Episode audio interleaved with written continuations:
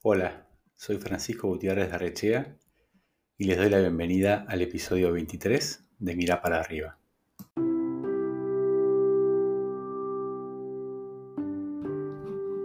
Faltaban menos de 24 horas para la inauguración de uno de los tantos hoteles en los que interactuamos. Cora Entelman ingresó al desayunador acompañada de una cuadrilla de pintores y los instruyó para cambiar el color de una de las paredes. Así fue como nos conocimos. Lo hizo con tal determinación que a pesar de mi sorpresa y preocupación, solo atiné a esperar el resultado de esa decisión, o capricho quizás, de último minuto. Al retirarse los pintores, la pared había quedado casi igual. La sorpresa y preocupación de antes habían dado paso a un profundo enojo. Mientras organizaba la reubicación de los muebles, lámparas y objetos de decoración, barruntaba en mi cabeza todo lo que le diría a esa diseñadora que había puesto en peligro la apertura del hotel. Sin darme cuenta, retrocedí algunos pasos y en un instante comprendí todo. Con las piezas en su sitio, ese casi imperceptible cambio de color había transformado de manera sutil y trascendente la totalidad del espacio. Con el tiempo, dejé de temer a las ocurrencias de Cora y por el contrario, comencé a esperarlas en cada proyecto con ilusión y enorme expectativa. ¿Capricho? No creo. Yo creo que tiene un enorme talento y una única singularidad. Les acabo de contar cómo conocí a Cora Entelman, una persona increíble y una diseñadora exquisita. Con un poco de suerte, a lo largo de la entrevista de hoy, podamos asomarnos a ese mundo lleno de diseño, colores, caprichos y, como les dije antes, enorme talento y singularidad.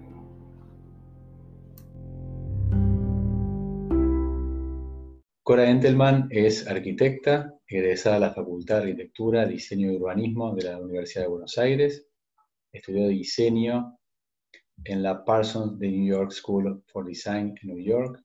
Ha trabajado con las cadenas hoteleras más importantes y premiadas del mundo, con más de 40 hoteles diseñados en Argentina, Perú y España, residencias en Buenos Aires, New York y Bucios. Tiene oficina en Buenos Aires, en Lima y New York, y ha sido socia fundadora del estudio Caparra Entelman, con quien trabajaron hasta el año 2020. Han realizado diversas obras en las cuales el respeto por el patrimonio histórico y arquitectónico resultaba casi tan importante como el propio diseño. Ha obtenido alrededor de 150 premios y distinciones y ha diseñado más de 5.000 habitaciones hoteleras. Bienvenida a Mirá para arriba, Cora. Un placer recibirte. ¿Qué tal, Kiko? Siempre es un placer estar cerca tuyo, oírte la voz. Siempre es un aprendizaje. Cuando escucho mirar para arriba, siempre hay dos o tres ideas que me quedan dando vueltas y en las que puedo reflexionar o profundizar. Así que gracias, gracias por invitarme. Bueno, un placer y bueno, hoy serán tus ideas las que seguramente inspiren a otros que escuchemos este programa, que siempre la idea es un poco eso, mirar para arriba e inspirarnos con alguien que ya recorrió algún camino. Así que bueno, le cuento a, la audiencia que bueno, que con Cora nos ha tocado compartir numerosos procesos de diseño eh, y en todos ellos, en algún lugar, podemos reconocer ese toque diferente, ese detalle genial por el cual lo terminamos recordando, ¿no? Entonces, Cora, yo te quería preguntar, o más que preguntarte, que nos cuentes un poco cómo funciona la cocina de un diseñador de interiores, cómo es ese proceso, y si este momento de genialidad, eh, de singularidad, donde todo cambia, como decía antes, eh, sos capaz de reconocerlo mientras estás produciendo el, diseño, valga la redundancia, o también te pasa como a otros que cuando llegas a la obra terminada, ahí te, te genera una cierta sorpresa, ¿no? Bueno, no, yo creo que yo lo veo en el momento, que yo veo un espacio, entro a un espacio, miro, pero eh, más que pensar en cuál es el, mueble que voy a poner o el artefacto de iluminación que convendría, es un tema de, de entretejer, de atmósfera, de entretejer muebles, superficies, texturas, luces, ¿Cómo, va a ser el entretejido de ese lugar para que ese ámbito me responda a algo que yo deseo en ese momento? Me parece que es más, es más eso que, no, no me sorprendo, los que sorprenden son los otros cuando, cuando lo ven hecho. No me voy a olvidar de una anécdota en el, en el Justen, que vos también estabas, que hicimos se me ocurrió hacer unos, sillones en ese momento no se usaban con un respaldo altísimo. Todos los que entraban se querían matar, decían, ¿qué es este monstruo que hay acá? Cuando lo vieron puesto y todos decían, che, qué bárbaro, qué original, entonces todos se hicieron cargo de ser los dueños del proyecto, era muy divertido. Pero son ideas, en realidad yo creo que nadie tiene una idea solo, yo creo que uno va recopilando en su cabeza pequeñas imágenes que fueron apareciendo. Por ejemplo, yo me acuerdo que nosotros teníamos que hacer una oficina muy importante para Sanjo, para, para Cherniakowski, y me acuerdo que fui a ver Alice de Woody Allen y vi una cosa en Alice y de repente dije, ay, esto sería piola ver cómo, qué sustraigo de esto para poder... Y eso me pasó con millones de cosas, no me pasó solamente con Woody Allen. Entonces yo no soy la autora ni la dueña de las ideas, mis ideas se van trabajando también adentro como se van trabajando los espacios, se van entretejiendo unos con otros. Hoy, por ejemplo, me pasa de ver a través de las pantallas. Veo a través de las pantallas y digo, alguien que me muestra que quiere que le haga online una, una, decoración, una ambientación. Y empiezo a pensar, le hago sacar dos o tres muebles, le junto dos o tres cosas, y se va armando, se va armando una situación, pero siempre de entretejido más que de objetos determinados sacados de contexto, digamos. Los objetos, un mueble puede ser maravilloso, mal iluminado puede ser horrible. Una gran iluminación y un mueble horrible, lo, digamos, siempre es el, el, entretejido de las cosas, ¿no? Yo creo que tiene más que ver con eso. Y no me sorprendo cuando lo veo después.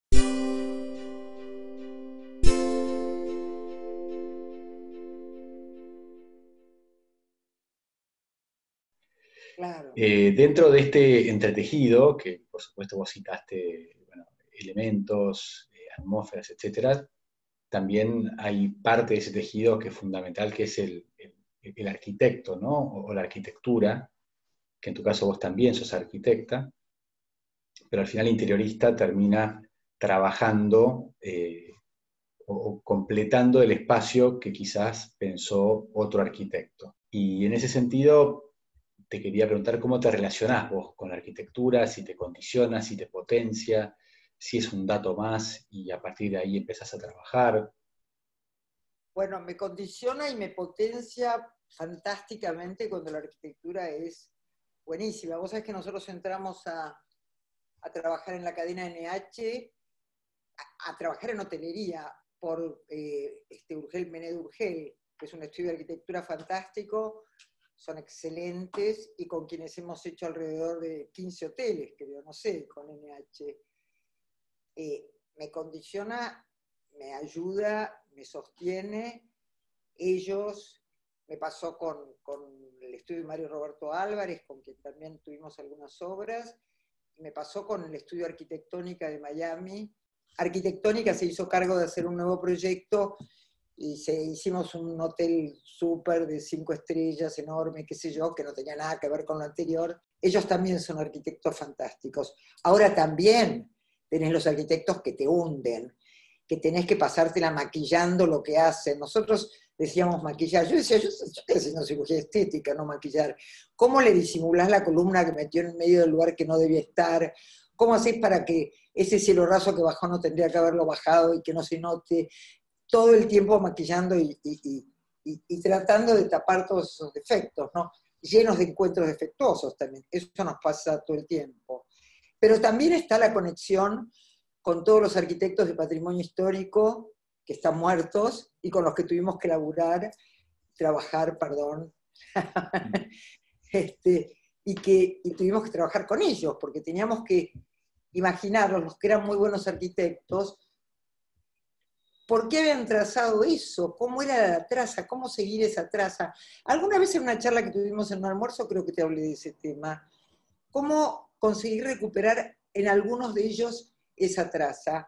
Hay algunos de ellos que son maravillosos. Bueno, eh, hay algunos que son fantásticos y que, por ejemplo, el Lancaster, Lancaster es, maravilloso, el, el City también, el Savoy, el Savoy de 1908, que es uno de los pocos que tiene, que es una especie de art secesión veneciana, bueno, vienesa, no veneciana. La verdad es que hemos, hemos tenido que, hemos, hemos trabajado con, con muchos arquitectos. Es muy bueno el tema de... y siendo arquitectos es muy fácil reconocer los errores de los otros, además, ¿no? Y hemos trabajado de arquitectos, además, en muchas obras. Nosotros, por ejemplo, el Palacio Hugo, la parte del palacio, la parte de arquitectura, no la parte de cocina, de, toda la zona que no se ve, todo lo que ve el, pasajero lo rehicimos nosotros. Por ejemplo, ahí te digo, de repente estamos en una casa. Esa casa tenía que conectarse por algún lugar, no tenía escalera de conexión, porque tenía distintas escaleras en las distintas puntas.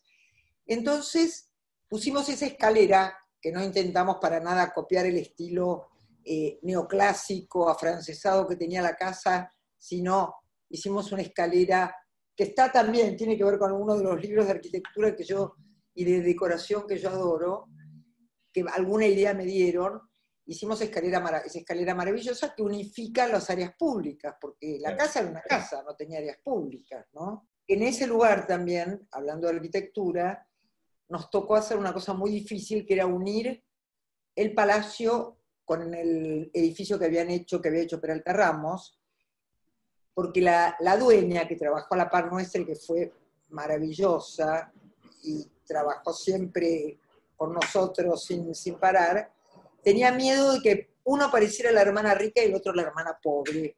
¿Cómo hacíamos para que la hermana rica, que era el palacio, se unificara con la hermana pobre? Entonces hubo muchos en el estudio que estuvieron estudiando muchísimo a Bustillo, a las órdenes de Bustillo, y se armó esa galería de arte que unifica una zona con la otra y que permitió que todo fuera teniendo como una lectura común. En su momento la gente de Park decía que era el mejor hotel que ellos tenían en el mundo, todo lo que era el lobby del, del, Seguimos ganando premios, te digo, seguimos ganando premios. Fue, fue una obra maravillosa, trabajamos muchas, muchos, aparte de los arquitectos socios, eh, Marta Priu, bueno, no, no, no puedo decir, no tendría que decir el nombre, la dueña, Quique Diegues, que falleció, que fue un arquitecto maravilloso, que estuvo ahí trabajando junto a ella, pero que fue una obra de mucho trabajo, de mucho trabajo, casi todas nuestras obras, porque en realidad una cosa que siempre pasó fue que nosotros siempre quisimos hacer que cada hotel fuera el que fuera, de dos, tres, cuatro, cinco estrellas,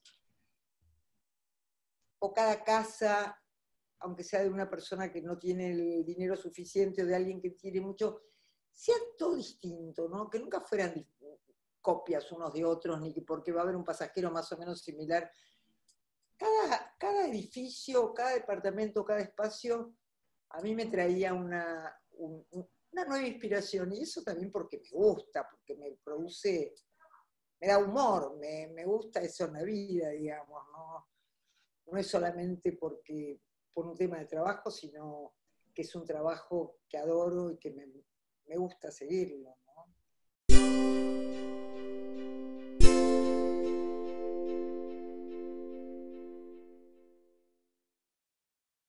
Recién, eh, haciendo un recorrido de los arquitectos con los que te tocó trabajar, hiciste una, referencia que me parece muy linda, trabajar con los arquitectos que hicieron edificios que los han sobrevivido a ellos, ¿no es cierto? Y que son todos estos edificios de, alguna manera protegidos por, por, patrimonio. Y bueno, algo ya insinuaste recién, pero ¿cómo te sentís vos cuando vas a diseñar un espacio en un edificio que por ahí lleva ahí 100 años, y tu diseño será un pasajero más de ese viaje en el tiempo y que capaz que lo acompaña durante 15 o 20 años más, y después vendrá otro que volverá a, renovarlo y, el edificio permanecerá ahí, ¿no?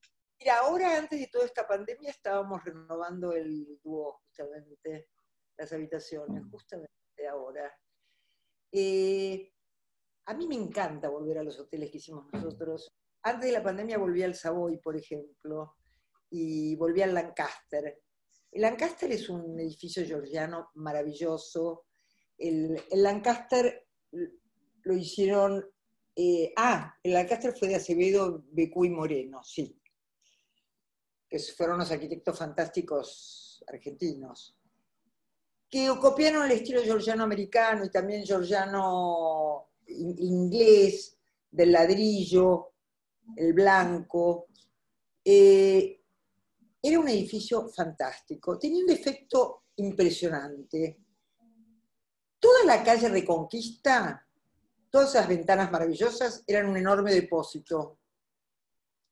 Nosotros cuando entramos ahí dijimos, pero ¿qué pasó acá? La mejor vista de todo la tienen los paquetes, las sillas arrumbadas, los escritorios viejos, los colchones. Entonces vaciamos todo. En muchos edificios, una cosa impresionante que nos pasa es cuando los arquitectos fueron muy buenos, más que poner, tenés que sacar lo que pusieron en años posteriores otros arquitectos que, lo trabajaron mal. Entonces, lo que había que hacer era vaciar más que poner. Vaciar, hacer un lindo bar, poner lindas mesas, pero era tan fantástico el edificio y tan maravillosas esas ventanas que realmente no era un tema de ponerle objetos y agregarle. Era un tema de empecemos a limpiar muchachos, saquemos, saquemos, saquemos. Y una vez que limpiabas todo y veías esa arquitectura esplendorosa, bueno, ahí podías poner tres o cuatro cosas. No tenían que ser fantásticas, alcanzaba con que fueran nomás. En, en, en el Savoy nos encontramos con raso de 260. Empezamos a tirar abajo los rasos y había unas molduras a impresionantes. Entonces empezamos a sacar, a sacar, a sacar.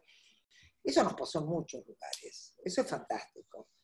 Sí, antes de empezar a hacer, ver qué, hay que quitar, ¿no? Empezar a generar, este, dejar que el espacio hable y después este, volver a, intervenirlo. Exactamente. Que el espacio hable, a ver, ¿y cuáles son los trazos que nos dejó esa gente, que nos, nos dejó hablando esa gente? A ver qué nos dejó.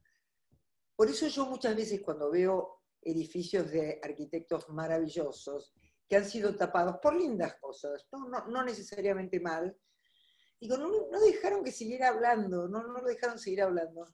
Yo creo que nosotros, eh, eso fue una cosa que, que, hemos respetado mucho y seguimos respetando. Nosotros esperamos a, sacar y ver, a ver qué hay abajo, qué hay abajo. Es como los que barren debajo de la alfombra. ¿no? Sacar la alfombra y, y miremos qué hay, a ver qué hay. Y eso nos ha ayudado muchísimo. En el Palacio de Hugo fue fundamental entender que era, que era neoclásico, con menos moldura. Por ejemplo, supimos que el, el, había sido copiado de un palacio francés, que era mucho más grande, pero con una estructura similar y con mucha menos, mucho menos barroquismo, mucho menos rococó. Y realmente fue impresionante ver cómo el arquitecto Durche, porque el arquitecto Durche había ya estaba trabajando en, edificios racionalistas cuando hizo el Palacio Duo. Entonces, toda esa cosa de ese mundo nuevo que aparecía, que ahora además leyendo, me entero que en realidad el tema del racionalismo y la apertura de las ventanas no tiene solamente que ver con, poder eh, uniformar cierto tipo de aventanamientos. Empezaron a abrir ventanas porque se dieron cuenta que por los problemas que había de enfermedades, por la muerte brutal que hubo en España, por una pandemia, bueno, ¿para qué vamos a hablar de pandemias nosotros? Este, empezaron a hacer edificios con ventanas mucho más grandes, como mucho más aireado. Es interesante ver cómo se va mezclando la salud con el tema de la arquitectura permanentemente, en los que pescan la historia, en los que la van viendo. Muy, muy bueno, muy bueno.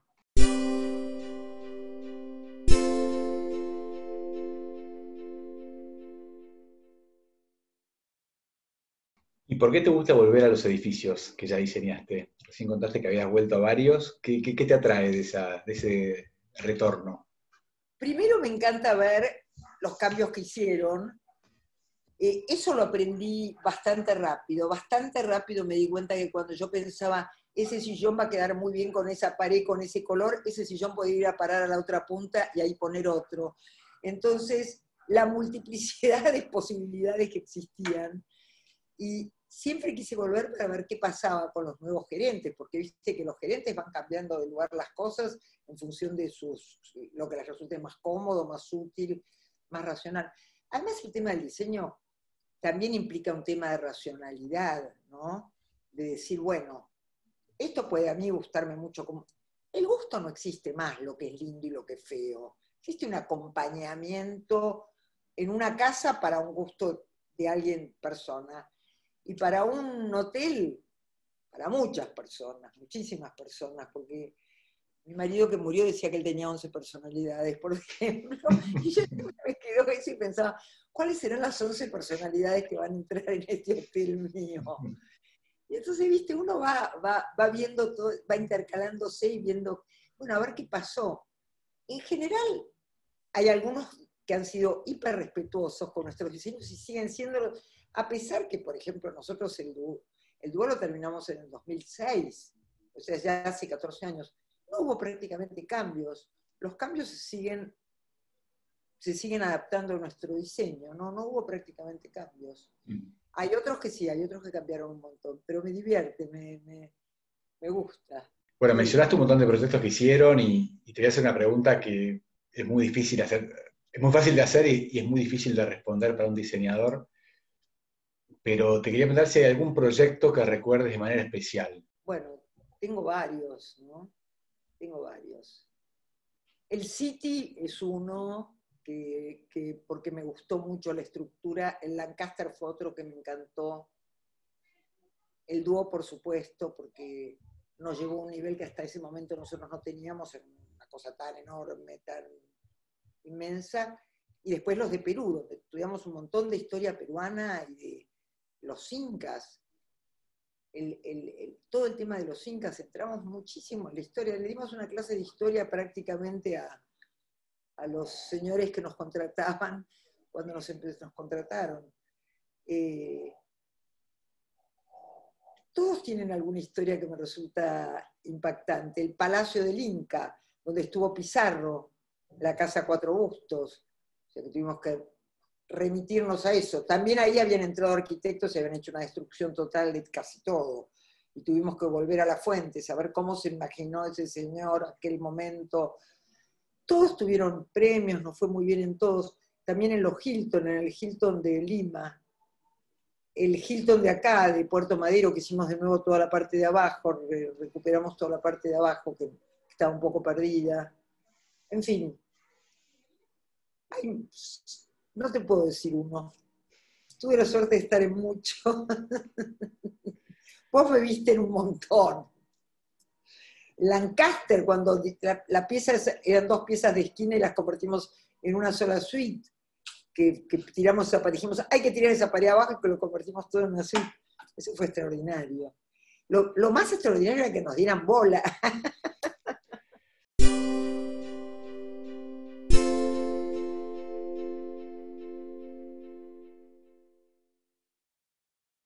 Vos lo dijiste recién que al final eh, había siempre alguna línea de racionalidad por detrás que podía justificar eh, la propuesta, ¿no? Nunca eran propuestas que venían sin sustento por detrás y eso me parece que también le daba consistencia a, la toma de decisiones que venía después, en, mi caso por parte del cliente o, o de algún otro actor que estaba sentado a la mesa. El tema de la racionalidad yo creo que es fundamental en esto, ¿no? Está todo muy piripipi, que adornitos y qué sé yo, pero tiene que haber una sensación de confort, sentir esa cosa de, clima, de atmósfera. El clima y la atmósfera no se crean solamente con, pajaritos de colores, se crean también con racionalidad, con un entretejido, con una forma de, poder meter una cosa con la otra y que el, que el, otro se vaya sintiendo cada vez más cómodo, no sabe por qué, pero por ahí es porque está muy bien terminado, porque ha sido muy bien pensado, porque los colores ayudan. La persona que está no tiene que saber por qué. ¿Por qué tenemos que saber nosotros, que somos los que lo hacemos, y por qué lo hacemos? ¿Y por qué lo hacemos así y no de otra manera? un poco eso.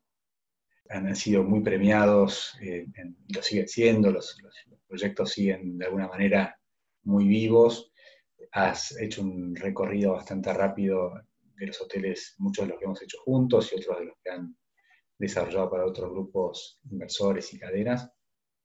Y eh, pareciera que se equivocan poco, pero alguna vez se equivocarán, con lo cual te quería preguntar cómo te llevas con el error.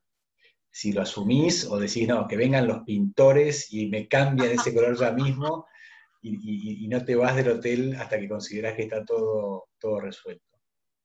No, no me voy hasta que, no, hasta que considero que está todo resuelto. Y lo reconozco, reconozco, digo, uy, me equivoqué, no, mejor, perdón, hagámoslo de esta manera, esta no fue exactamente lo, que yo, lo que yo quería lograr y, sueño a la noche.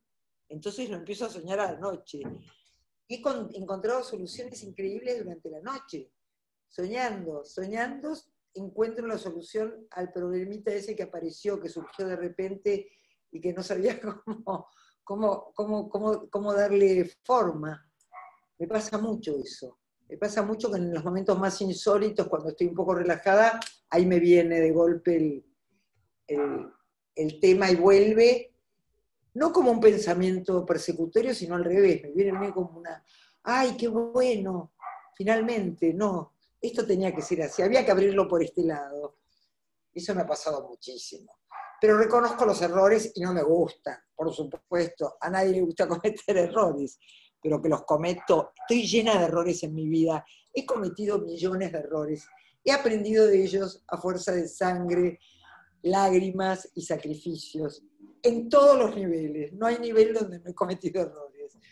Por suerte, sigo siendo una persona con buen humor, pero y aprendo, aprendo, aprendo, aprendo. No, no bajo la cabeza nunca y sigo y sigo. La sigo batallando.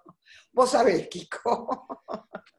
Sí, sí, me consta y bueno, pero eso tiene un paso fundamental que es reconocerlo, que, vos lo decís muy al pasar y muy como si fuera algo obvio, pero al final de cuentas la mejor manera de encaminarse hacia una solución es asumir que uno por ahí no, no tomó la mejor decisión en el pasado y reconducir ese camino. Así que después todo lo otro, si, si viene un momento de relax, en un momento de sueño o, o en un momento de estrés saber pedir perdón, perdón, me equivoqué, no estoy hablando solamente del tema este, por supuesto, perdón, perdón, un error, pero bueno, hay veces que hay algunos que no tienen vuelta atrás.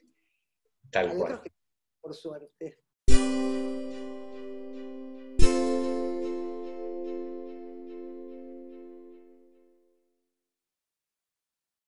Bueno, Cora, para, ir cerrando y así no te, no te quito tanto tiempo, te quería hacer una, última pregunta que le hago a todos los invitados. Este, vos que sos también oyente, la conoces muy bien. Que, bueno, vos sabés que esto se llama Mira para arriba, así que te pregunto eso. ¿Quién es tu, a quién ves vos cuando mirás para arriba y... Bueno, yo cuando veo los cielos, primero agradezco tener los hijos que tengo. Tengo unos hijos maravillosos, únicos, fantásticos, que me, acompañan y son maravillosos siempre. Después lo veo a mi papá, que se murió a los 47 años, muy joven. Veo a mis ancestros que vinieron en, barcos apretujados de Europa antes de la guerra y que, lograron que nosotros llegáramos hasta donde llegamos. Veo a, a mis amigos, yo soy muy agradecida, la, soy muy afortunada, tengo mucha gente que quiere y que me quiere, tengo muchos amigos, tengo mis hermanos que son maravillosos, tengo sobrinos divinos, tengo, estoy plena en ese sentido. Entonces miro el cielo y digo, qué maravilla ese azul celeste que veo. Y también pienso en ese famoso poema que mi mamá nos lo decía, porque mi mamá era una mujer bastante dura, porque de ese cielo azul que todos vemos, ni es cielo ni es azul. Lástima grande que no sea verdad tanta belleza. O sea, veo todas las cosas juntas, ¿no? Qué lindo poema ese, me gustó mucho. Maravilloso. y sé además de quién es, porque no sabía de quién era, pero hace un tiempo que me enteré de quién era, Leonardo de Argensola, es del siglo de oro español, ¿no? Muy lindo. Es muy cierto. También. Es esa cosa de racionalidad de la que hablábamos antes, quizá. Tal cual. Bueno, ahora te agradezco muchísimo. Es un placer siempre hablar con vos que está bastante temerosa de esta entrevista y al final lo he visto que pasó muy bien. Es una charla más de tantas que hemos tenido. Hola, qué sé yo, era como charlar con vos en cualquier situación, es otra cosa. Gracias, Kiko, por todo.